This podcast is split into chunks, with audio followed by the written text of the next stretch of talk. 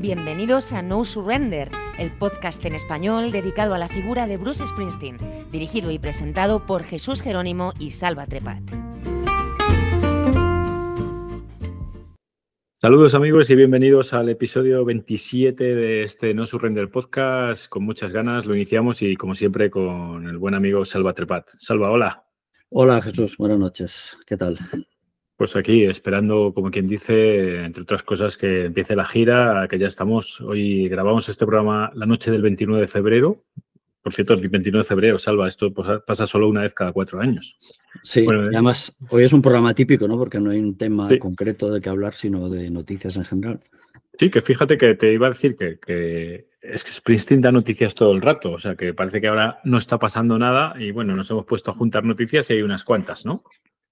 Sí, bueno, la primera es una noticia un poco triste, ¿no? Porque el, 31 de enero se murió su madre, Adele Cerilia Springsteen, que era una mujer que, padecía ya de Alzheimer desde hacía como una década. Y bueno, llegó, ha llegado a 98 años, que, no es poco, ¿no? Pobrecilla. Mm. sí, sí, sí. Era una de las tres hermanas que Bruce decía que siempre le animaban a, bailar y cantar, y era, era, como su alegría, ¿no? Las tres fueron muriendo sus tías, que eran mayores, y ahora ya también su madre. Bueno, yo creo además que quien más, quien menos, casi todos los fans eh, tenemos muy clara la imagen de su madre, porque de hecho en estos últimos 15 o 20 años ha aparecido mucho, muchas veces, ¿no? En concierto de Bruce, incluso aquí en España, yo me acuerdo en Gijón, me parece que fue en 2013. Sí. Eh, camino, camino del baño me, me crucé literalmente con, con, la madre y con la hermana que están en la grada, vamos. Sí, además era una mujer que siempre hablaba con los fans, eh, animaba a la gente a bailar y cantar y no tenía ningún problema en, estar hablando con, quien fuera porque la, paraba mucha gente y siempre estaba amable y simpática y cuando le decía, la, gente le daba halagos de lo mucho que les gustaba a su hijo, ella con toda honestidad respondía pues que siempre estaba pues como muy halagada, muy contenta de, lo que le decían a pesar de, de, que seguro que llevaba ya 50 años oyendo lo mismo, ¿no? Pues sí, sí, sí. O sea, yo, vamos, yo no tuve ningún tipo de interacción con ella, simplemente me crucé, iba con mi mujer y le dije, joder, esa que nos hemos cruzado la madre de Bruce Springsteen. Y a ella, que no es fan, no está en nuestro mundo, se quedó bastante alucinada que estuviesen por ahí por la grada. O sea, ella daba por hecho como que estarían en el backstage o algo así, pero no, estaban en la grada por ahí deambulando y sentados al lado de gente. Te diría que en un sitio bueno, pero tampoco el mejor del estadio. Estaban como, bueno, ahí como uno más, ¿no? Eso me llamó mucho la atención. Sí, sí, sí, era una persona muy, muy amable, muy afable y que, como te decía, siempre hablaba con los fans. Y, iba a muchísimos conciertos, la podías ver siempre sentada cerca del escenario. Además, Bruce le había sacado a bailar en bastantes ocasiones. Hay fotos también de los años 70, no sé si recordarás una del Madison Square Garden del 78, que está ella ahí en el escenario. Las hermanas, ¿no? Sí, que decían como la, ese pequeño teatro de salir al escenario a, decirle a Bruce, tienes que volver a casa, acaba ya, que llevas demasiado rato tocando, ¿no? Y proseguía ya haciendo un último bis, ¿no? Qué bueno. Bueno, pues el caso es que la pobre Adele, bueno, pues la pobre que, bueno, que también ha vivido 98 años, que está genial. Y eso, y además, pues es verdad que en los últimos años pues vivió Alzheimer y yo creo que Bruce en alguna entrevista, de hecho, pues ya contaba que la madre ya prácticamente no conocía a nadie y así, o sea que también, bueno, ya sabemos que es una enfermedad dura y bueno, pues nada, despedida a, Del Cirilli, que la enterraron, me parece, allí mismo en Frijol, ¿verdad? Sí, en, sí, hicieron una ceremonia en San Rose of Lima, la, iglesia esta que está al lado de donde había vivido Bruce al principio, en, en medio de Frijol. Y en esta ceremonia Bruce cantó The Wish, y por la gente que, parece que ha estado y ha comentado algo, pues que era una versión distinta y muy, muy emotiva de, la canción, que era una canción que escribió sobre su madre precisamente, The Wish, que ya la tocó también en los conciertos de Broadway. Y bueno, le decía a la gente, pues igual la toca en la gira esta de ahora, ¿no? Yo creo que no, pero bueno. Bueno, de hecho es una, canción, es una canción muy tierna, muy sentida sobre la relación con su madre, súper personal, efectivamente bueno, ya veremos qué pasa en la gira y tal. Tampoco, o sea, no es relevante, ¿no? O sea, entiendo que la tocas en el, en el funeral de su madre porque es una canción que claramente escribe para su madre, lo ha reconocido desde el primer día, además que, aunque no lo hubiese dicho, la letra es clara y diáfana, que está, está escrita sobre su madre y es súper personal. Yo, de hecho, siempre he pensado que, joder, me, no quiero, me encanta la canción, pero me daba hasta un poco pudor por lo personal que era, ¿no? realmente, o sea, muy de Bruce persona, no hay personaje ni nada, es como muy intensamente de Bruce y, de la relación con su madre. Mm. Una canción muy Sí, es una canción estupenda que, creo que la estrenó en el concierto de benéfico del Christic. Sí, no, me acuerdo, el año 90. El año, 90, sí. Y como homenaje a su madre, pues Bruce publicó un vídeo en su página web donde se les ve a los dos ahí en el jardín que tiene delante de su casa, como no bailando los dos, ¿no? Y su madre, que era muy mayor, se la ve ahí bailando. Sí, bailaban In the Mood o alguna canción de esta, ¿no? Sí, clásico. Sí, sí, sí, exacto. Sí, sí. Qué bueno. Bueno, pues nada, una pena que nuestros mayores se vayan eh, y bueno, pues si Bruce nos escucha, ánimo con ello y una despedida grande para del Cirili Springsteen que nos ha dado, nos dio un hijo que nos ha hecho disfrutar mucho. Pues desde luego, sí, sí. Pues mira, dos días después Bruce eh, tenía ya una cita en Los Ángeles para aparecer en, los conciertos Musicaires, que es un, un, benéfico que se hace cada año para toda la gente que está en la música y, aprovechan para hacer un homenaje a algún artista y participan muchos otros haciendo dúos y cantando con el artista homenajeado ese año. Y este año ha sido John Bon Jovi. Y Bruce, como tenía este compromiso de acudir a este, a este concierto, el Musicares Person of the Year, que se llama, pues a pesar de que había muerto su madre dos días antes, pues fue, fue igualmente a Los Ángeles. Y ocurrió una cosa curiosa, que es que normalmente los, el artista homenajeado, en este caso Bon Jovi, pues suele cantar canciones suyas y le acompañan otros artistas a hacer dúos. Pero en este caso, cuando salió Bruce, eh, cantaron dos canciones. La primera era una, una, canción propia de Springsteen, que era de, de Promise Land, que la cantó dúo con Bon Jovi, que es una cosa poco usual, ¿no? poco frecuente de que pase, de que se cante una canción que no sea del homenajeado, sino de otro. Sí. Bueno, tengo que decir que, que Bon Jovi eh, eh, creo que es más fan que nosotros. O sea, yo siempre que veo a Bon Jovi con Bruce veo como unas miradas de admiración de no me, o sea, creo que Bon Jovi no se acostumbra a Bruce. O sea, siempre tengo la sensación de que está flipando de tener a Bruce al lado. Es que era su ídolo ya desde jovencito. O sea, eh, bon Jovi, John Bon Jovi es de la zona de, Raspberry Park, de, Monmouth County, que dicen, el, condado de, de Monmouth. Y ya de jovencito, 15, 16, 17 años, era súper fan de Springsteen y súper fan de Sousa Johnny and the Asbury Jokes especialmente. y, y, luego ya cuando monta su banda, pues ya en el año 79, en uno de los primeros conciertos, cuando la banda no se llamaba Bon Jovi, tenía otro nombre, eh, Expressway o algo así, ¿te acuerdas? este, era un nombre así, relativo a carreteras, autopistas, sí pues salió, salió Bruce a cantar con él, con Bon Jovi, en, un club de Asbury Park, creo que era el Fast Lane, y cantaron, mira, creo que cantaron también Promise Land y otra de otra canción del, grupo con el que estaba entonces John Bon Jovi, ¿no? Que ah. además, así como de pura casualidad, su tío, el tío de Bon Jovi, era uno de los técnicos que estaba en los estudios donde se grababa The River. Ah, sí, mira, esto no lo sabía. Claro, y él así ya conoció a Bruce, ya lo conocía de la zona, pero aparte de ser fan, era sobrino de uno de los técnicos del estudio, no de los de Bruce, sino de los del estudio. Y iba mucho por el estudio y le dejaban estar allí. Y él, fue testigo de todas las sesiones de The River, estando ahí, como grababa Bruce con su tío ahí trabajando. Mira, nunca había tenido envidia a Bon Jovi hasta ahora mismo. Esto sí que me da bastante envidia. Esas sesiones, verlas allí, tuvo que ser, vamos, bestial. Pues seguro que sí, seguro que sí. Y era, era, siempre ha sido súper fan. Y bueno, luego se han hecho amigos, evidentemente, desde que montó su propio grupo con el nombre de Bon Jovi y fue triunfando, pues han, coincidido en mil sitios. Bruce ha tocado con él en infinidad de ocasiones, ya sea en clubs de Asbury Park o cuando John Bon Jovi ha salido en conciertos de Springsteen, que ha pasado muchas veces. Yo lo vi una vez en, en Lyon. Ah, sí. En, el año 93, sí, precisamente. ¿Y te gustó? 93, ahora estoy tanto.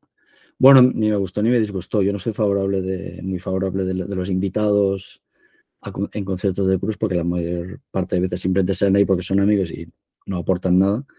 Pero bueno, fue curioso que saliera. Creo que estábamos ahí de repente pues iba a tocar Henry Carey y dijo, va a salirme vivo Bon Jovi, que pensé, aquí en Lyon, en medio de Francia, no sé, es como algo, inesperado, ¿no? Que no debía estar por, algún motivo de gira. Salva, ¿a ti te gusta Bon Jovi? No soy fan. No eres fan, pero te gusta. te voy a engañar. No. Yo, tengo que decir que un par de discos me encantan. Así del o sea, hay canciones, hay canciones que sí.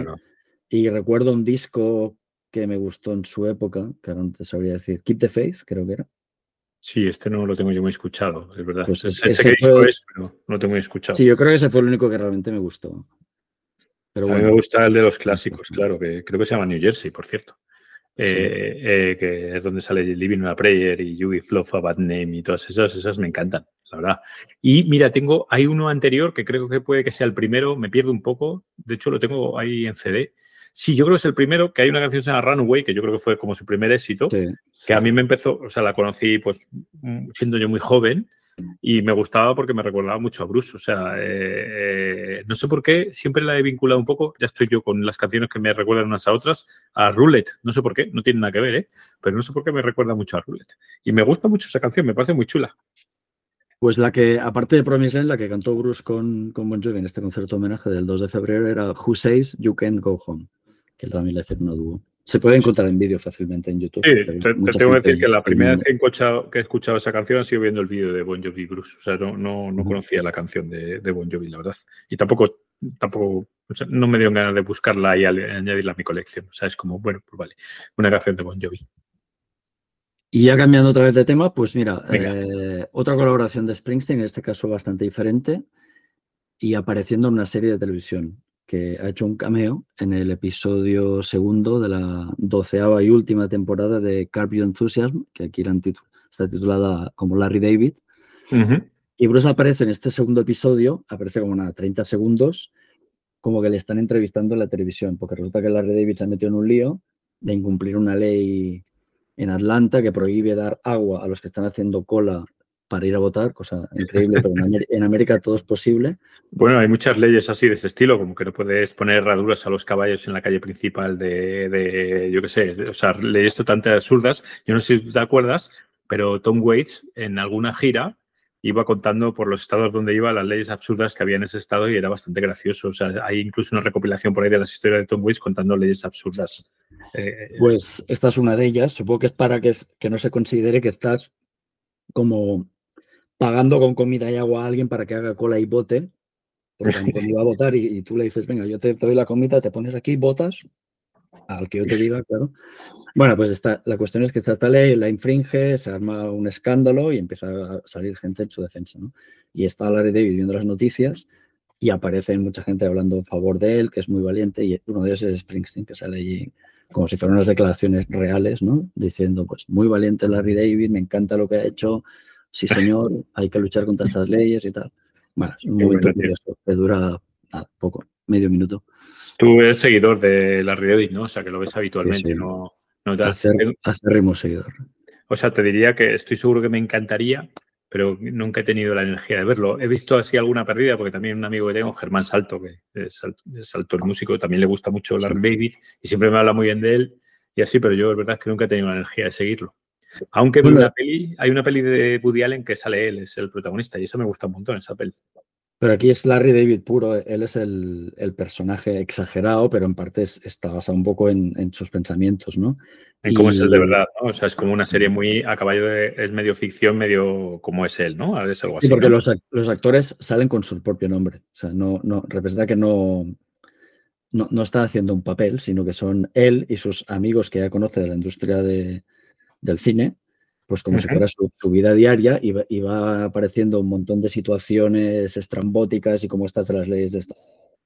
E, y es un poco un retrato de, la parte de la sociedad americana, tratada con ironía, y, pero es un poco denuncia de todas estas cosas hipócritas y absurdas que pasan a veces en Estados Unidos. ¿no? Y te ríes porque es, llega, un, llega un momento de delirio en la serie, en cada episodio. Y, y además un poquito que se van creando unas situaciones que al final, como el karma, le, dan en la cara, al final vuelven, ¿no? Y se vale, o sea, es curioso cómo está hecha, está muy bien, muy bien ligada a toda la trama de lo que va sucediendo en cada episodio. Yo te la recomendaría y a cualquiera que nos esté escuchando también. Él era el coescritor de la serie Seinfeld, junto a Seinfeld. Si Seinfeld, pues bueno, puede ver una, una versión, no de Seinfeld exactamente, pero un poco en ese estilo, pero más, más radical y moderna. Bueno, algún día si tengo un percance y tengo que estar mucho rato en la cama, pues igual me pongo a verla. Es que ahora mismo en mi vida, Salva, no caben las series, no, no tengo tiempo yo para esto.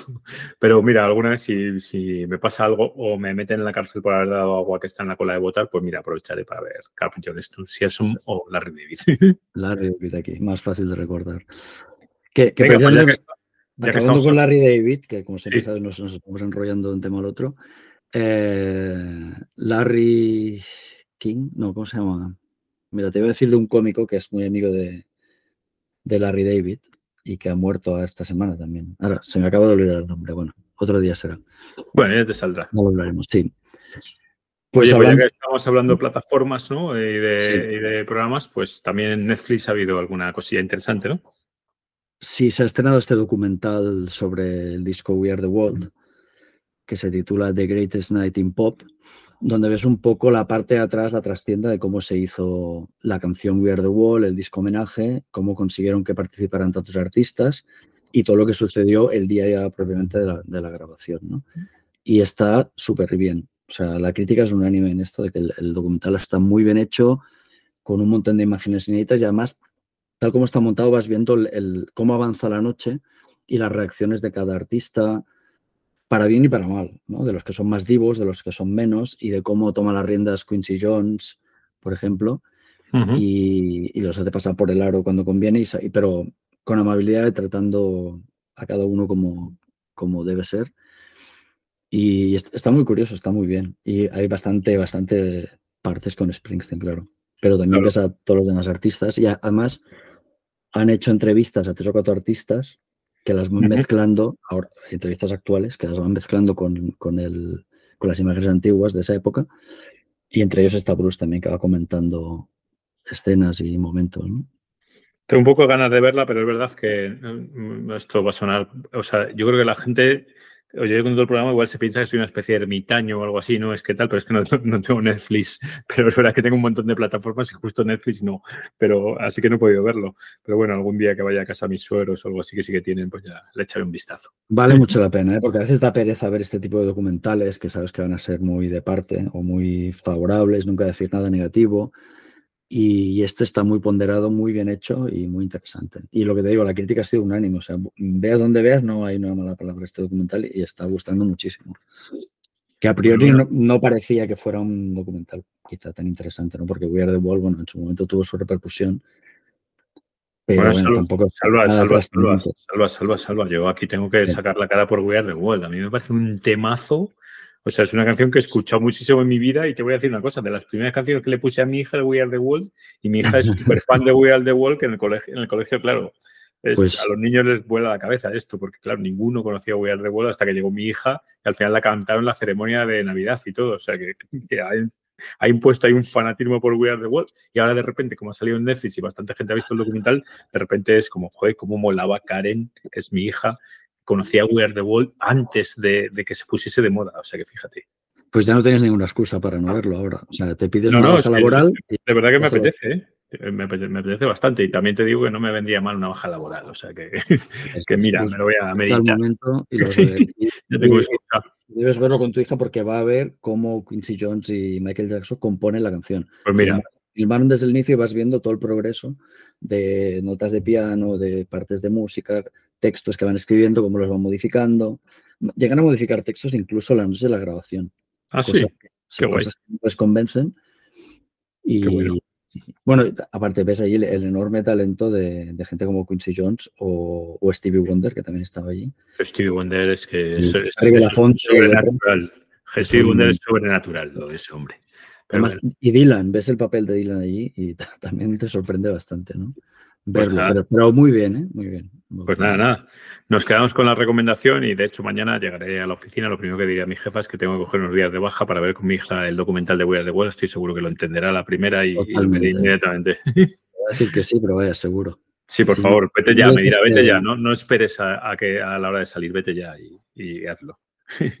Y si te dije que no, pues dimites. Efectivamente. No, no, tengo que, hay que tener música, a tocar y a ver. En la vida hay prioridades. En la vida hay que tener prioridades y principios. Vale. Bueno, pues continuamos, Salva. Mira, vamos a hablar de un fan de Bruce. En este caso, Kevin Bacon, que hace un pequeño segmento en Twitter muy a menudo para hablar de las cosas que le gustan. Se llama Monday Blues.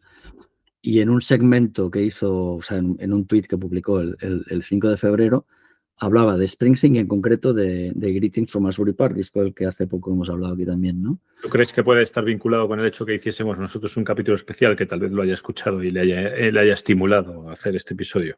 Me gustaría pensar que sí, pero. Pero puede que no, ¿no? Seguro que no. Seguro que no. bueno, no, somos libres de pensar lo que queramos, Salva. Así que yo creo que ha sido inspirado. Si el inglés, te diría que, bueno, quizá, quizá lo ha habido algún episodio de casualidad, pero no, no es el caso.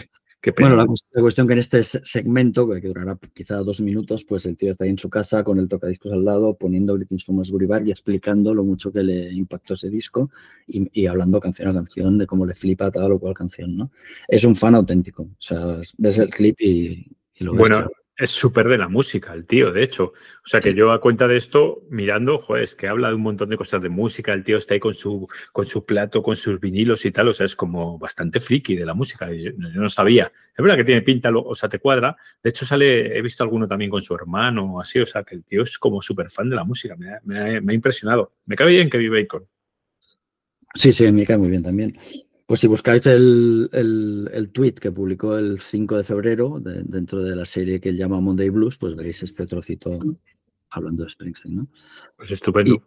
Y, precisamente ese día, 5 de febrero, casualmente era el, 49 aniversario de ese mítico concierto en el Main Point de, Filadelfia, un pequeñísimo club de 300 personas donde Bruce tocó. Y un concierto que todos conocemos porque se emitió por radio y que está considerado uno de los mejores de toda su carrera. Y justo pues han pasado 49 años ya de, esa noche, ¿no? Madre mía. Que, digo madre mía por la cantidad de tiempo que ha pasado, pero todavía mucho más por el concierto, que ya decíamos en el capítulo anterior y sigo ahí, que estoy recuperando mucho, estoy volviendo mucho a las grabaciones más antiguas y así. Y claro, Main Point seguramente sea como la grabación de esa época, porque el, como tú dices, salió por radio, el sonido es muy bueno, es un show entero, tiene un setlist muy chulo. es un show que en su momento era el más largo que había hecho nunca, porque dura como dos horas y media, cosa que no era normal entonces. Está Suki, están los violines, o sea, es que lo tiene todo este show. O sea, es como si alguien no lo ha escuchado, que todo yo doy por hecho que toda la audiencia no su render lo conoce y lo ha escuchado, pero si no lo ha escuchado, buscarlo en internet, que es muy fácil de encontrar. solo tienes que ir a YouTube y buscar. En YouTube está, seguramente, claro. Main Point Springsteen, 5 de febrero 1975, y te aparece el concierto completo de más de dos horas de la, de la emisión que, se en audio. En audio, lo digo. si alguien va con ilusión pensando que va a ver el concierto, no, está en audio, pero, pero, vamos. Es audio. el audio ya te vale. Y es una etapa súper interesante porque es el punto medio entre el Bruce de sus inicios y el Bruce clásico Street Band. No está Steve Van Zandt, pero ya están Max Weinberg y Roy Vitan y Suki Lahab al violín, que aporta mucho y solo estuvo unos pocos meses, o sea que ese, concierto está justo en esa etapa intermedia antes de, que, de que entre Steve Van Zandt, ¿no? Y cuando Bruce aún está tocando todas las canciones de los dos primeros discos, incluido una versión de New York City Serenade de 18 minutos creo que dura. Y una versión de I Want You de Bob Dylan que se te saltan las lágrimas. Esa es de lo mejor que ha hecho en su vida. absolutamente. O sea, yo creo que se la habré oído dos mil veces ya, seguro. Y por no hablar del inicio de concierto con Incident of Pieces en el Street al piano. Así es. Con el violín de Suki Lahab detrás, que está bueno, fenomenal. O sea, no sé, pues piel, de, gallina para. Sí. Yo este me lo acabé comprando. Hay un, hay un box set en vinilo así muy chulo y tal, y me lo acabé comprando porque me gusta tanto el concierto que lo tengo ya así como en un mega box set que, vamos, parece el de Live 75-85, pero solo de este concierto. Aparte que es, es, un concierto que cuando lo das solo tiene dos discos publicados, no ha salido un Born to Run, están aún grabando en estudio Born to Run y aún ni siquiera han hecho las versiones definitivas, pero ya en ese concierto está tocando canciones de Born to porque está tocando Thunder Road con otro nombre, que era Wings for Wheels, con, la melodía un poco cambiada, los solos de saxo y guitarra intercambiados, varía la letra. Lo mismo con Jungleland, donde cuando viene el, largo solo de saxo es un solo de guitarra y cuando hay el pequeño solo de guitarra es el de saxo. Y aparte pues tiene un ritmo como muy funky por ahí en medio en Jungleland, cosa curiosa. Sí, sí, sí. No, de verdad que es un concierto que, es que, o sea, eh, vale todo. Eh, o sea, eh, todo lo que hacen está guay. Hoy, justo que estaba dando un paseo con los niños, me ha saltado en el aleatorio, que llevaba puesto aleatorio, y me ha saltado la versión de It's Hard to Be Assigned in the City, ese concierto que también es una pasada. O sea, es que es espectacular. Todo el concierto es espectacular. Y además es un concierto donde es súper eléctrico, pero solo había un guitarrista, que era él. O sea, él tenía que cantar y estar tocando constantemente la guitarra. Luego ya se permite, cuando, cuando entra Van pues solo cantar o no tener que estar tan pendiente de la guitarra, ¿no? O lanzarse al público. Aquí tenía que hacerlo todo él, no había otro guitarrista. Y me sorprende el sonido este que tiene, por ejemplo, el final tan hipereléctrico con el Back in the USA de Chuck Berry. Es, verdad. Una, versión, un final de concierto apoteósico. Pues sí, sí, sí. En esa canción, ¿no? bueno, ya podéis ir a YouTube 2 y escuchar. Quien no lo ha oído, no, lo ha escuchado nunca, que vaya ya a, YouTube a escuchar este concierto porque vale mucho la pena. Bueno, el que, el que lo haya escuchado seguro que ahora le han dado ganas y o bien ahora mismo o al terminar el podcast ir a escucharlo también, porque yo mismo me están entrando ganas. Así que... yo es que, lo escuché el otro día y me, volvieron las ganas. Claro, yo también. Si es que lo igual lo he escuchado cinco o seis veces en los últimos cuatro meses. O sea que, pero aún así, yo creo que voy a repetir luego cuando terminemos de grabar. Bien hecho. Y mira, el otro día hablábamos, hicimos el programa sobre The Wild Innocent and Daisy Shuffle, el segundo disco de Springsteen. Y justo se ha anunciado que la empresa Mobile Fidelity Sound Lab lo va a reeditar este año. Son ediciones que hacen, eh, con permiso de Sony, claro, en, vinilo de alta calidad, con un proceso para mejorar el sonido y tal. No sé, he, oído críticas de todo tipo, de las que hablan muy bien de estas reediciones y otros que dicen que quizá no aporta tanto. igualmente son ediciones limitadas de muy pocas copias numeradas que van en una caja. y cuesta, cuesta, como 100 dólares cada ejemplar. Sí, es súper caro, sí y va sobre pedidos. Ahora mismo están tomando ya pedidos. Si a alguien le puede interesar esto, pues la empresa se llama Mobile Fidelity Sound Lab. Creo que la web es movi.com. Sí, Mofi, Mofi. O Mofi, Mofi, de Mobile Fidelity. Sí. Mofi. Y ahí aún, aún se puede pedir ahora esta, esta edición de, de Wild and the Bueno, lo que tú dices es una empresa súper reputada, esta de Mofi, que hacen reediciones, como tú dices, es verdad que yo, yo no tengo ninguna, pero tengo un amigo que tiene un par que tiene en teoría un equipo muy bueno y tal. Y me acuerdo hace unos años fuimos ahí a su casa a tomar una cerveza y a escuchar y tal. Y, o sea, se oía genial. Pero yo pensaba, yo lo oigo como en mi casa, o sea, en mi casa se oye muy bien también. ¿Sabes lo que quiero decir? O sea, que no, alcanzaba, la diferencia, ¿no? no alcanzaba yo a, notar esa diferencia tan sublime, ¿no? Pero a la gente que es verdad que está muy en el mundo este de audiófilo y tal, lo de Mofi, que yo lo conozco por eso, porque estoy en algún foro de gente muy audiófila y tal, estas siglas de Mofi es como, vamos, o sea, es como el top, el top de gama, vamos a decir, no se puede aspirar a más. Vi un vídeo donde había un experto hablando de la reedición que hicieron de Greetings Thomas Park, que fue la primera que sacaron, y hoy era hiper detallado. O sea, de cada canción te contaba que si los graves, que si los agudos, que si los medios, que si las frecuencias.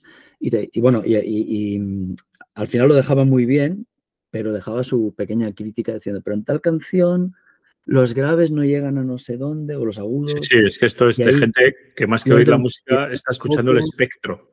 Exacto, exacto. Y el teclado, pues notas que le falta no sé qué, pero en cambio en tal canción es soberbio. Bueno, no sé. Yo creo que al final nosotros lo ponemos y quizás no notamos la diferencia. No somos o sea, es que también creo que para notar la diferencia tienes que tener un equipo bastante top. O sea, si al final esto lo vas a poner en un plato vinilo de estos que venden ahí en las tiendas de muebles de 60 euros, pues no. Primero vas a estropear el disco y segundo no vas a notar nada. O sea que aquí yo creo que esto es edición pura para audiófilos y gente que está ya muy en este nivel tal. Lo que sí que me parece chulo es si te lees un poco la info, que a lo mejor pues al que le apetezca entrar a la página y verlo, de cómo hacen estas revisiones y el curro, como tú dices, y la precisión que le ponen a todas en cada canción, las cintas, las cogen las cintas originales, las reproducen a mitad de velocidad para así recoger cada detalle y tal. O sea, es un trabajo joder, que mola escucharlo casi desde lo técnico, de la cantidad de mimo y de detalle que le ponen una cosa que, bueno, que, parece como pequeña, pero que cada detalle cuenta, quiero decir, en estas ediciones y por eso son tan caras. Sí, sí, está claro que tienes que ser un poco experto ¿no? en esta materia, tener el oído muy fino, saber qué estás escuchando y cómo, para poder apreciarlo realmente, ¿no? Pero bueno, yo no tengo, no tengo esa facultad, ni siquiera tengo plato ahora mismo. O sea que cuando. ¿Qué cosas me dices? Pues lo que se rompe el corazón oyendo estas se cosas. Se estropeó y no se, ha, no se ha repuesto y tampoco hay mucho espacio aquí. Pero ya está, y hay un plan para volver ah, a, las viejas costumbres de un ampli potente. Me alegro, me alegro. Como Dios manda un plato y entonces sí que podré escuchar estos discos. Seguramente no notaré nada, pero volveremos a vivir la experiencia del vinilo, ¿no? De sacar la funda. Eso es muy guay. Yo, eso nunca lo he dejado de hacer. Salva, cuando me siento por las noches a escuchar música, suelo poner vinilos porque me, me gusta la ceremonia.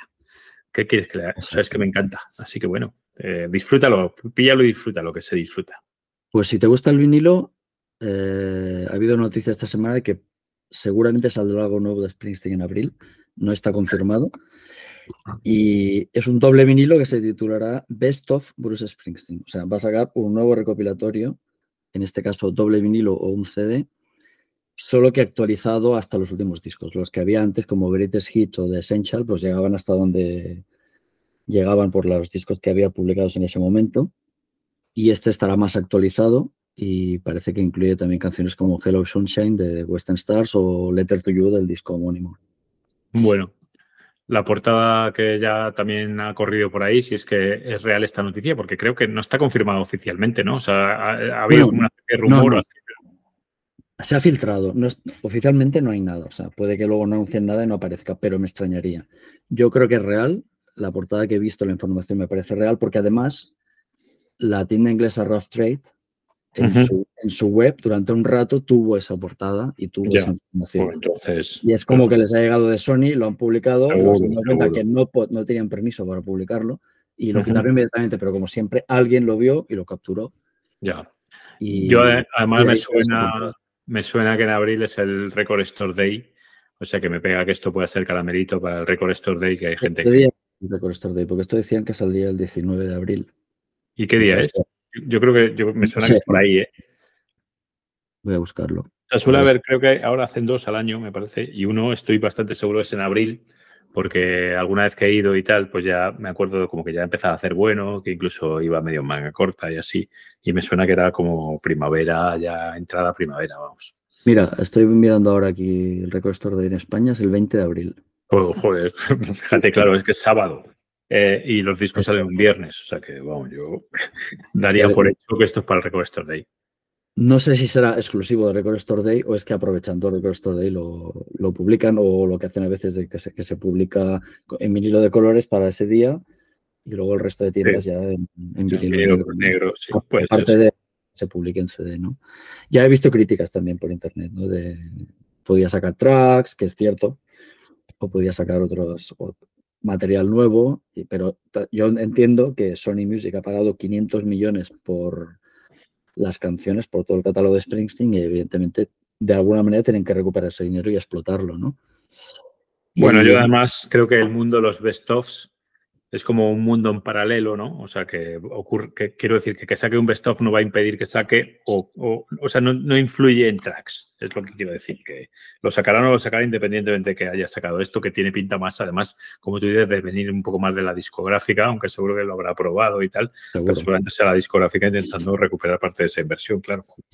Y siempre es una introducción para mucha gente que no olvidemos que las décadas van pasando y, hay gente nueva, hay gente que tiene 15 años y 20 y 30 y que seguramente no conoce Springsteen porque está escuchando cosas más actuales, pero un día hay una canción y al final va a una tienda o va a Spotify o donde sea y descubre, pues siempre buscas un best of, ¿no? Para un poco conocer ese artista y si eso, te gusta no continúas, pero si te engancha, pues luego pasas a la discografía. A mí me ha pasado con muchos artistas que empiezas escuchando un recopilatorio y al final si te convence acabas Total, total. Siguiendo o sea, yo creo que no, no se puede enfadar uno porque un artista saque un best-of. Es verdad que Bruce ya entre eh, Greatest Hits, Essential, Chapter and Verse, este best-of y tal, ya lleva unos cuantos recuperatorios, pero bueno, cada uno son un poco Chapter and Verse tenía temas inéditos, ¿no? era un poco el acompañamiento de la biografía oficial, ¿no?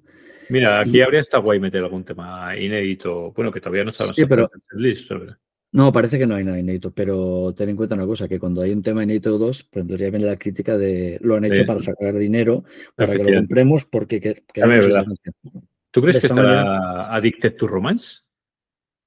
No, yo creo que no. Eso sería una jugada, ¿eh? Bueno, yo, creo, que ni, es un gran éxito, porque no ha sido ningún éxito, ni es, best, lo, es best. un, señor, con 500 canciones, la, Que, la, que, publicó la semana pasada en una peliculilla, es de las 20 mejores, vaya, no sé. no, yo, yo te lo digo más como jugarreta para vender el disco al completista que quiere tener que esa canción. Pues, bueno, no, sé, porque imagino que querrán vender el disco a la banda sonora, que también es muy reciente. y, el atractivo es que tenga canciones de otros artistas, no sé, no lo vería mucho, muy lógico que estuviera en, un best-of, ¿no? Tienes razón, tienes razón. Pues no creo, entonces. Bueno, ya nos enteraremos. Bueno, yo igualmente lo compraré. Me gusta la portada, que, es una, una, foto de la muy parecida a la portada de Born Es de las mismas sesiones, también así como en blanco y negro con todo el fondo blanco. Está, está bonita esta portada. Está chula, sí. Con la foto de Eric Meola. Yo dudo que la compra. Dudo, pero bueno, luego igual... Bueno, ya es por inercia, ¿no? Por coleccionismo, por tener... Claro, yo es que no, no soy completista. Entonces, por ejemplo, Chapter and Verse, mira, ahora que hablamos de él, no lo tengo, ese disco. Y hay canciones inéditas, ¿eh? que para mí lo normal sería comprarlo, pero nunca lo he llegado a comprar. Acabaré comprándolo seguro, pero bueno, cuando toque. Cuando Y seguro más, más barato que, que lo pagué yo en su momento. Sí, sí, vamos, o sea que me lo estoy tomando con enorme paciencia. Estoy seguro que algún día entraré en una tienda de discos, lo tendrán allí envuelto y eso me costará X y diré, bueno, pues me lo voy a llevar y me lo llevaré. Pero ahora mismo no lo tengo. Pues el 19 de abril saldrá, si se acaba confirmando, que yo creo que sí, este Best of Springsteen, que, que coincidirá un poco justo con que está a punto de llegar la gira europea. Así es. Que imagino que está todo calculado ya un poco para, para aprovechar la gira, para hacer promoción, y que se hable más de, Springsteen, ¿no? Y si pues algo tiene que sacar el propio, sea caja tracks o sea un nuevo disco, lo que sea, eso quedará ya para noviembre seguramente. Pues sí. Muy bien. Y hasta aquí las noticias de Springsteen de estos últimos días. Bueno, igual eh, deberíamos mencionar los archivos también, ¿no? Que no hemos hablado de los archivos que hemos publicado. Tienes razón, tienes razón. No sé cómo, pero nos lo hemos saltado. Bueno, eh, yo creo que está bien para un poco cerrar este, este episodio de Springsteen de hoy, ¿no? Este capítulo de, de Springsteen, porque han, aparecido tres, tres, tres, grabaciones de archivos en estos últimos meses que no hemos comentado. Sí, desde que acabó la gira anterior, bueno, la canceló por enfermedad, pues volvió a recuperar la tradición de que el primer viernes de mes salía un, un concierto del archivo publicado oficialmente. Y habíamos comentado el de primeros de diciembre, pero como hace cada año, eh, justo antes de Navidad también saca otro concierto y este año fue un concierto de la gira 99, del 15 de julio de 99 en Nueva Jersey, que fue el primero de una serie de conciertos que dio ahí en la gira de reunión después de, de, la gira europea. Fue el, primero que dio en Estados Unidos. Y es un concierto bastante estándar, o sea, no, no sale mucho de la norma, pero como muestra de lo que fue la gira americana, pues está, está muy bien. Aunque yo creo que no, no, es, no es un concierto especialmente destacado. ¿no? es esencial. Yo además tengo que decir que el concierto de la Navidad anterior era el tres días después de este, que además yo a mi modo de ver era un concierto un poco mejor, ¿no? Entonces es verdad que es una, para mí, una decisión un mm. poco desconcertante, ¿no? Porque es prácticamente casi, no digo publicar lo mismo, pero casi, casi lo mismo incluso un poquito peor. O sea, yo para mí fue un poco decepción cuando vi que esto era la entrega a Navidad, porque esperaba como algo un poco más, más contundente, la verdad. Con más enjundia, ¿no?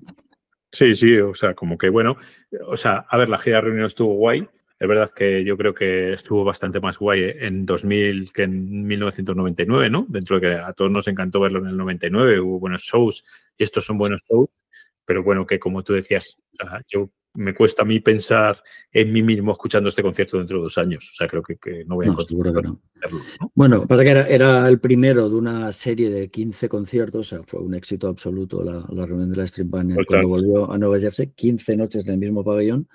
Y este fue el, primero de esos 15 y fue además el día que estrenó Freehold, la canción de Freehold, con la Street Band. Bueno, es la, es la primera vez, de, aparte de las que había, cuando la había tocado en la gira Tom Jones, ¿no? En el 96. Pero poca cosa más tiene destacada este concierto. O sea, no. Pues bueno, cantó Where the Bench Are, Street of Philadelphia. Que, o sea, yo creo que es un, concierto normal de esa parte de la gira, que eso sí, sin más pena ni gloria, que ya digo, ¿eh? que son buenos conciertos, o sea, que es que casi cualquiera de esas 15 noches en New Jersey sería interesante, casi seguramente te diría que seguramente hasta fue la noche menos interesante, porque de ahí para adelante cada vez más fue estrenando temas nuevos y no sé qué. Y de hecho, alguna, hay una recopilación muy guay que hizo Crystal Cat, que seguro que tú te la sabes muy bien, que se llama New Jersey Nights. Me parece que es recopilación de todo lo que pasó, de lo más interesante que pasaron esas 15 noches.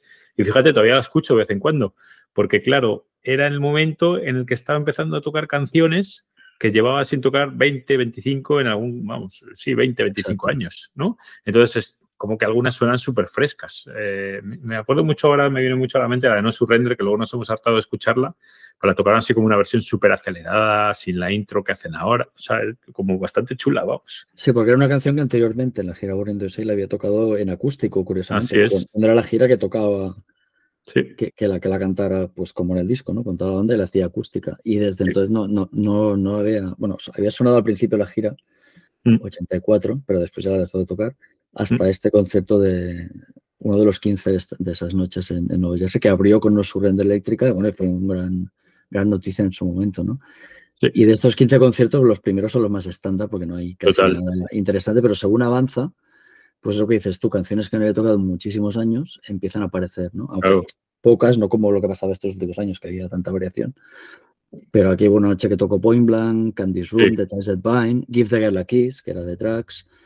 Eh, o sea, hubo bastantes, sí. 30 Days Out, yo creo que tocó un día que es... Travel, River.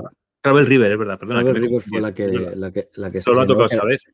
Que era un outtake de, de Human mm. Touch que aparecía en, 18 tracks. Sí. En 18 tracks, ¿no? Sí, sí, sí, exacto. Y luego ya las últimas noches, pues fue la traca final, ¿no? Tocó Be True, Don't Look Back, Una Noche para Abrir, Adam Price Kane, Frankie, New York City Serenade, bueno, aquello fue ya un desmadre al final, ¿no? Y me extraña que nos saque esos conciertos, igual se los guardan para más adelante. Pues no sé si a lo mejor no tienen todos grabados, que también esto sucedió hace 25 años y a lo mejor no grababan todos. O sea que a mí es verdad que el hecho de que sacasen este me dio un poco que pensar que a lo mejor no habían grabado todo el stand, porque me cuesta a mí pensar que habiendo sacado el concierto del día 18, que este día después, que es súper parecido al año pasado, lo del 15 me quedé un poco como diciendo, joder, igual es que no tienen más conciertos o no tienen todos los que querrían de, esa, de, esa, de esos 15, 15 conciertos en New Jersey. ¿no? cómo, estaba la tecnología digital en ese momento, el año 99, si ya desde la misma mesa podían grabar multipistas o no. O tenían aunque llevar el camión de grabación fuera del... o sea, yo creo que existía muy rudimentario, seguro que existía, pero también es verdad, Salva, que claro, ahora uno lo ve como muy obvio pero igual en 1999 uno se preguntaría, ¿y por qué voy a grabar todos mis conciertos en multipista? Que al final, o sea, eso ocupaba espacio y llevaba una logística y tal. Claro, eh, ¿y con qué objeto? O sea, que yo creo que en aquel momento nadie se imaginaba que 10 años después o 15 años después ibas a poder vender conciertos online sin tener que generar CDs y tal. Entonces me parece, o sea, me parece como normal que en algún momento dijesen, mira, ¿para qué voy a grabar todo esto? Me voy a grabar dos o tres conciertos de la gira y con eso ya si quiero sacar un disco en directo ya me apañaré, algo así, ¿no? Pero considerando que tenían que gastar dinero para tener el camión con todos los equipos y, los, y los operarios y tal, ¿cómo es que después, durante la gira más adelante, después de estos conciertos, se han publicado conciertos como el de Chicago y otros de esa gira? de los archivos, o sea, que se fueron y que se vayan a grabar a Chicago y otras ciudades cuando ahí tienes 15 noches seguidas, que tienes el camión ahí fuera y grabas todo. yo, yo sigo pensando que seguro que grabaron más noches, ¿no? No, que es que grabaron más noches posiblemente, lo veremos. Pero mira, me acuerdo ahora en el, en el podcast de Hal y de en, Flynn. y Flynn, recuerdo perfectamente que Flynn dijo que, por ejemplo, las noches de Hartford, que es de 2000, que son dos muy buenos shows, que no los tienen grabados. O sea, eso lo dijo él, como que seguro que, que, él sabía que no los tenían grabados. Mira qué pena, porque son de los mejores conciertos de la gira. Bueno, hay unos piratas muy chulos, o sea, que se escuchan muy bien, pero no los tienen grabados ellos. O sea, que mira qué frustrante. Pues sí, bueno, con el tiempo veremos qué hacen. Veremos, efectivamente. Pues de esta serie de archivo, luego en enero se ha publicado el concepto de Cardiff del 2013, ¿no? Que a priori dices Cardiff 2013. Es como un poco extraño, ¿no? Que, que sacara esta grabación. Pero luego ya ves el setlist, qué momento de era. Y es una locura ese concierto, efectivamente. Y además era una etapa de la gira donde había dado una serie de conciertos con, con una, bueno, con una cantidad de variaciones increíble, ¿no? todo lo contrario que pasa ahora, que eso es lo que mal acostumbró a todo el mundo, ¿no? A que, a que los conciertos fueran una sorpresa total de una noche a otra, ¿no? En especial en, en, ese momento, en esa parte de la gira. Justo yo además lo vi, Salva, yo no sé si fue el día antes o, el concierto anterior o el de después en Belfast, y es verdad que aquello era una locura. O sea, yo, mira, en Belfast me viene a la mente, tocó, no me acuerdo bien del concierto, pero me acuerdo que tocó Nebraska, que, que vamos, me había tocado Nebraska eh, en una gira de Estival, yo no sé cuándo habría sido la última vez, pero igual había sido una gira bonita, sí. Bueno, Nebraska, el concierto que dices tú de Belfast, que ahora lo estaba buscando.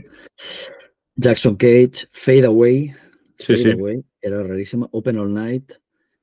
Eh, bueno, en fin, hay, hay muchas canciones distintas y poco, poco usuales, ¿no? Y luego, ese fue el anterior al, que se ha publicado, efectivamente, que es el de Cardiff. Y en este de Cardiff, que además suena como un tiro, suena súper bien, es un concierto de tres horas y media y 33 canciones. Sí. Y por decirte algunas, ¿no? Adam Raised Kane, TV Movie, Cynthia, Roulette, Spirit in the Night, We Gotta Get Out of This Place de los Animals, con el loquísimo, es, loquísimo, este, es, loquísimo este, este set, es verdad. Boom Boom, Boom Boom, Summertime Blues, You Can Look, o sea, hay una mezcla ahí de canciones de todas las épocas, un poco como todo imprevisible y bastante improvisado. Incluso sí. Emma Rocker en los bises, al final. está, está muy bien. O sea, no es que sean las mejores versiones que ha hecho nunca de estas canciones, pero vas escuchando concierto una tras de otra y hay momentos muy potentes y está, es agradable de escuchar este concierto. Es muy divertido de escuchar. O sea, yo creo que este es de, como tú dices, las versiones no son sublimes. Hay algunas que son como casi te un poco tentativas porque, claro, TV Movie, pues la tocan como la tocan, pero da gusto escucharla porque es como muy improvisado y muy. Está, está la vez súper entretenido de escuchar, muy entretenido. Exacto. Sí, sí. Porque además, no si es... no el setlist, como no sabes lo que va a venir después, es como casi estar allí, ¿no? Que también en esta época yo recuerdo mucho, pues eso, en el concierto mencionado de Belfast. Eh, estar ahí diciendo, joder, no tengo ni idea de lo que va a pasar lo siguiente, ¿no? O sea, que si de repente Nebraska, que si de repente eh, eh, Fade Away, que si. Mira, de hecho, joder, no me acordaba que había tocado Fade Away aquel día. Y pues es verdad que estuvo muy guay. Sí, sí, sí. Pues en este, por ejemplo, TV Movie, que es la única vez que la ha tocado, que debe ser una canción que no le convence mucho, ¿no? Porque él en la introducción, de hecho, hace lo risas, de hecho, de hecho, hace un poco sí. de risas, me hace recordar, ¿no? Dice, vais a ser testigos de la primera vez que tocó en directo TV Movie y de la última. Sí, sí, sí. Y, así, y así ha sido. Ha sido la primera y última vez que la. Que la es, vamos, esta sí que doy por hecho que, es, que lo decía de verdad y que no habrá más TV Movies, o sea que está guay tenerla publicada oficialmente. Y es un concierto que curiosamente se ha publicado cuando el del día siguiente, que además tocó un día después, también estaba publicado, que es el de Leeds, que sí, sí que está considerado uno de los mejores de la gira, no solo por repertorio, sino también por la interpretación, que se, fue muy, muy cañera. Sí, que fue en un sitio enano, fue en un recinto bueno, enano. Era un pabellón cerrado sí, sí. en forma de como de anfiteatro. Uh -huh. no sé, bueno, pequeño entre comillas, ¿no? Porque creo que era como de 10.000 personas. Claro, pero para lo que pero acostumbramos bueno. aquí en Europa, que es claro. ya últimamente todo estadios y tal, era asegurar el recinto más pequeño que ha tocado en Europa en bastantes años, yo creo, ¿no? Sí, esta forma de semicírculo que tiene que, que le da una intimidad mayor al concierto, ¿no? Y aparte que fue impresionante ese concierto, ¿no? Pero bueno, está en muy buena forma ya, en esta ya época. Está publicado ya de la serie de, de archivo, ¿no? Uh -huh. Y este mes de febrero, el, el, concierto que ha publicado es de la gira de Tom Joad, que también hemos hablado bastante de esta gira en otras ocasiones, sí. grabado el 25 de septiembre del 96 en Akron, Ohio. Y yo sí que creo que esta vez han acertado plenamente porque es uno de los Total. mejores conciertos de toda la gira. O sea, es, es impresionante este concierto. Aún hay otro mejor, creo yo, que es el del día siguiente en Ann Arbor, que se ya lleva, llega a, a, un punto álgido indescriptible comparado incluso con este de Akron. ¿no? Pero el de Akron en sí ya es uno de los grandes conceptos de esta gira. Y ese creo que es el concierto donde estrenó Tom Joad la canción de Woody Guthrie, no, sí. confund, no confundir con The Ghost of Tom Joad de Springsteen. Sí. Esta canción que dura 7-8 minutos donde explica toda la vida de, y aventuras de Tom Joad con unas sí, es frases. Como, es como leerse las uvas de la ira, o sea, es que es prácticamente sí, sí, un resumen de, de, las, de, las, uvas de la ira. De hecho, yo creo que Woody Guthrie la publicó como en dos partes, o sea, me parece que era, era dos canciones. Parte uno, parte dos, ¿no? Sí, como dos canciones, porque claro, es muy larga y en los años 30, que era cuando grababa Woody Guthrie, no existía el concepto de una canción de ocho minutos, entonces publicó dos. Y bueno, eso fue una parte de la gira, la de septiembre-octubre del 96, donde creo que es el momento más álgido de toda la gira de, de Tom Joad. Y estrenaba montones de canciones nuevas, versiones distintas. Y en, en ese, en este caso, de, de la, la, semana del concierto de Akron, que fue seguido de Ann Arbor y Cleveland, cantó muchas canciones de Woody Guthrie. Y el motivo es que en Cleveland eh, participó de las conferencias, había como una semana de conferencias dedicadas a la vida de Woody Guthrie en la Universidad de Cleveland. Y había uh -huh. montones de conciertos, ¿no? Y, y, Bruce fue uno de los partícipes de uno de estos conciertos junto a otros artistas como Joe Ellie, Arlo Guthrie, el mítico Ramblin' Jack Elliott. Hicieron un concierto conjunto y Springsteen cantó como seis o siete canciones, algunas de las cuales se han publicado en CD, salió en su momento un disco de este, de este concierto. ¿no? Y a raíz de, de que mm, tenía que dar este concierto en, en homenaje a Woody Guthrie, pues los días anteriores ya iba tocando canciones de, de Woody Guthrie, seguramente a modo de ensayo de lo que haría después, ¿no? Y una de ellas, pues fue esta Tom Joad de Woody Guthrie, que es la que abrió este concierto.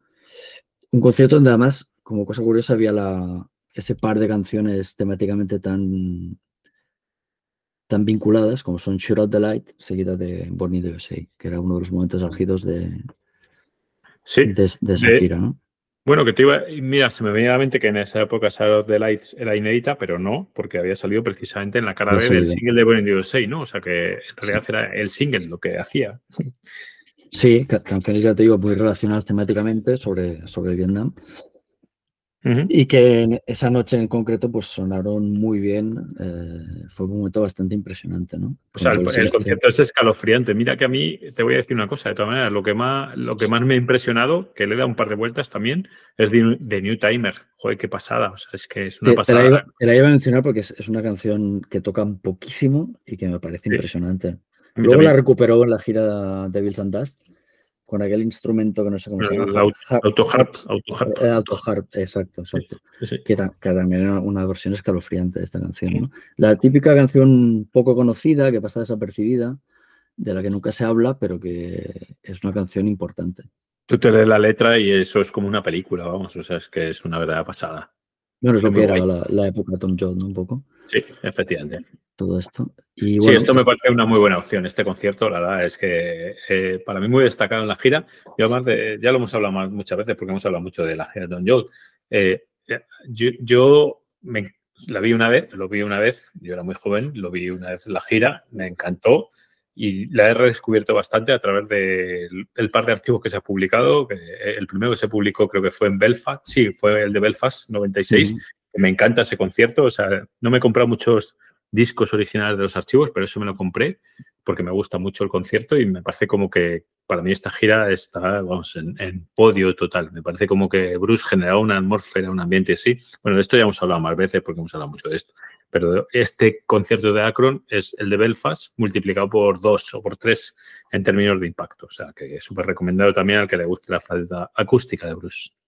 Sí, sí, es, para mí es esencial este concierto y este sí que recomiendo que la gente lo escuche o, lo compre si, si apetece, sea en descarga o sea en CD, ¿no?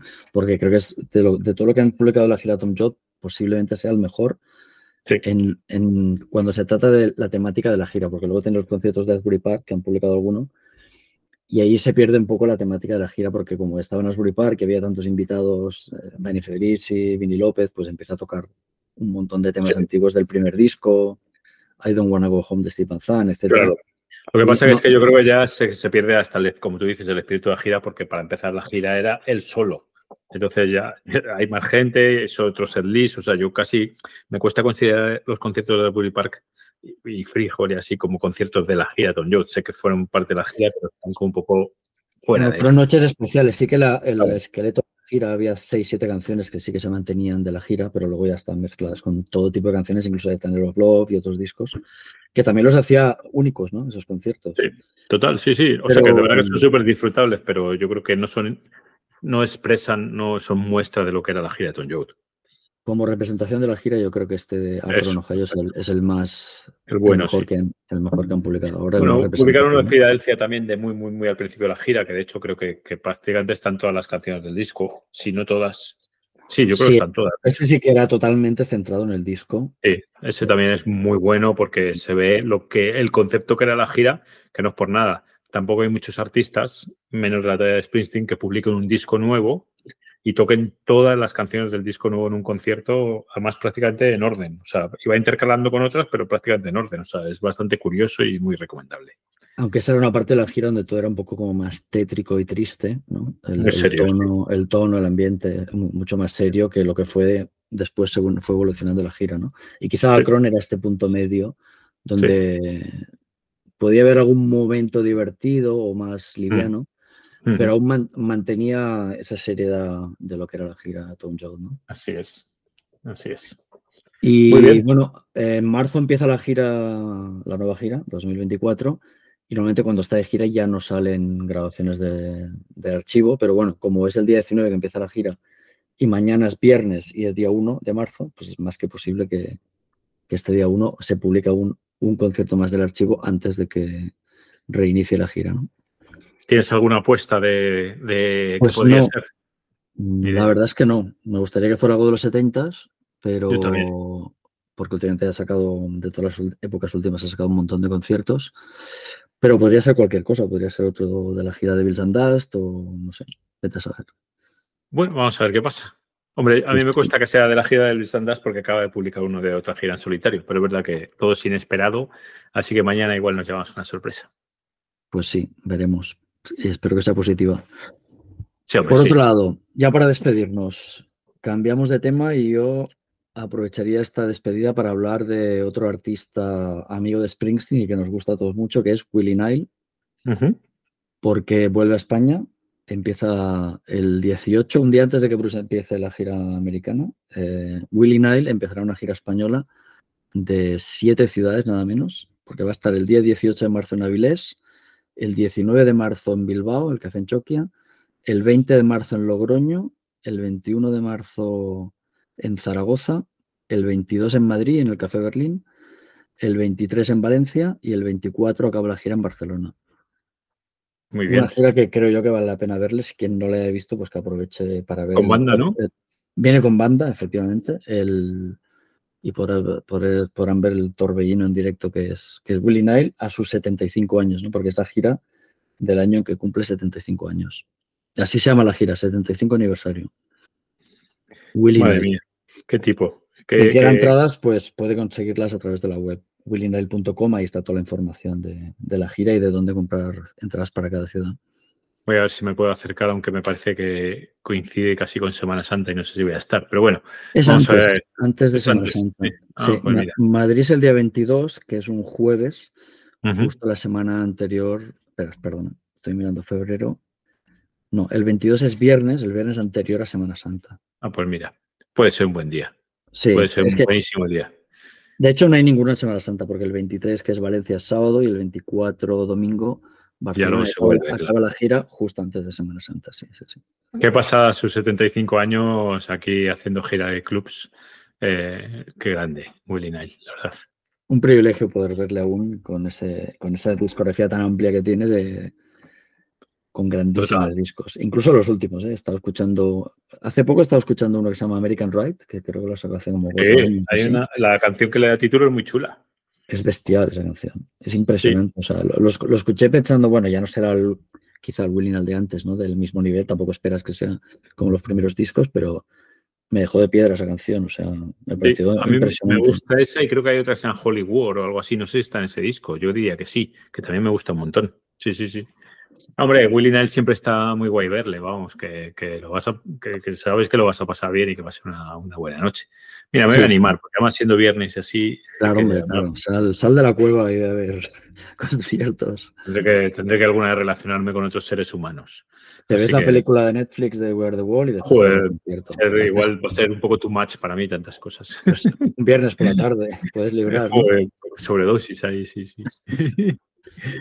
Bueno, y con todo esto, pues llegamos casi al final del episodio de hoy, ya en ciernes de la gira, que como decías tú, el 19 de marzo estará Springsteen, me parece en Phoenix, que empieza, me suena. Phoenix, Arizona, sí. Phoenix, Arizona, y luego estará en Las Vegas. Y nosotros estaremos aquí para comentarlo, pero seguramente tengamos algún episodio antes de que, empiece la gira y nos vemos para entonces, yo creo, ¿no, Salva? Pues sí, seguro. Vamos a hacer otro programa antes de que empiece esta gira y seguramente pues seguiremos la conversación sobre los conciertos del archivo. Pues mira qué bien. Con más profundidad. Efectivamente, tenemos idea de hacer algún programa, por lo menos uno, si son dos, dos, y si son tres, tres, esperemos no más, seguro, para hablar de, de, los muchísimos conciertos disponibles en la serie de archivos y explicaremos un poco cómo empezó todo esto, cómo se pueden conseguir, etcétera, etcétera. Así que yo creo que nos emplazamos para entonces, ¿no?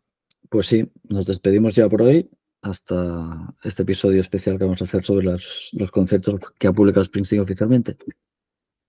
Pues con eso os dejamos. Hasta pronto, amigos.